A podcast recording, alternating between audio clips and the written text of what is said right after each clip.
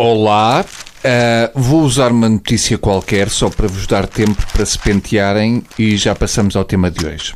Ora, esta semana a GNR fiscaliza lagares de azeite em todo o país. Ui, agora é que prendem a malta da Casa dos Segredos. Tá? Já se pentearam? Pronto.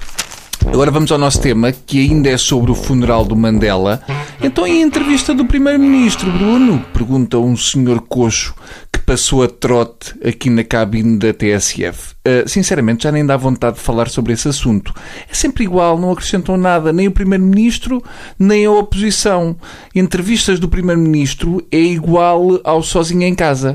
A única novidade é que o Primeiro-Ministro está mais gordo. E pelo que vi, ele já vai regressar aos mercados careca. É a nossa única satisfação. Vamos ao tema.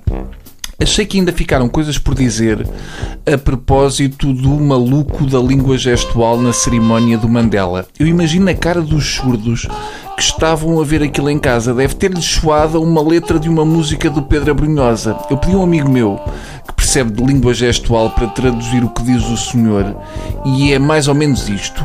Mandela e uma sapateira foram de trator até Caricas a orca saiu em Fernão Ferro com um capacete da papaya e Madiba chocou de frente com um pato de esparguete de acordeão.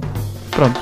O intérprete, o Tam Sankajantis, que é lá o nome dele, não faço ideia se é assim que se diz o nome dele, mas não é fica como vingança. Ai, meu nome não se diz assim, temos pena. Ah, isso que vocês disseram não é o meu nome, é uma doença venérea. Temos mais pena então, temos outra pena, no fundo, vai aqui um saco de penas e levas mais logo. Tsam sama canta jamajalal diz. Ora, a justificação que ele deu é que começou a ouvir vozes e a ter alucinações e diz que viu anjos a entrar no estádio.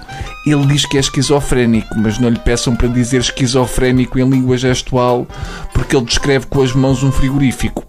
A vice-ministra sul-africana já pediu desculpas às pessoas surdas, aos berros, e contou que diretores de empresa que forneceram o profissional desapareceram. Ui, vocês não estão a ver, mas eu estou a fazer o gesto do gamanço, ou seja, estou a fazer um pônei com as mãos. Sempre tive um bocado de medo dos intérpretes de língua gestual, faz-me confusão estar ali uma pessoa a fazer gestos que a maioria não sabe o que significam. Sei lá se não estão a combinar gamar uma casa, por exemplo. Já várias vezes me pareceu que a senhora da língua gestual está a descrever com gestos o vaso onde eu costumo guardar as chaves de casa. E sei lá se estão a insultar-nos com piadas private para surdos. E chateia-me que deixem de fora os surdos míopes. Devia haver intérpretes de linguagem gestual para míopes. A pessoa que estava a falar é que ficava no quadradinho pequeno e a senhora da linguagem é que enchia o ecrã. Está bem? Pronto, essencialmente é isto. Adeus.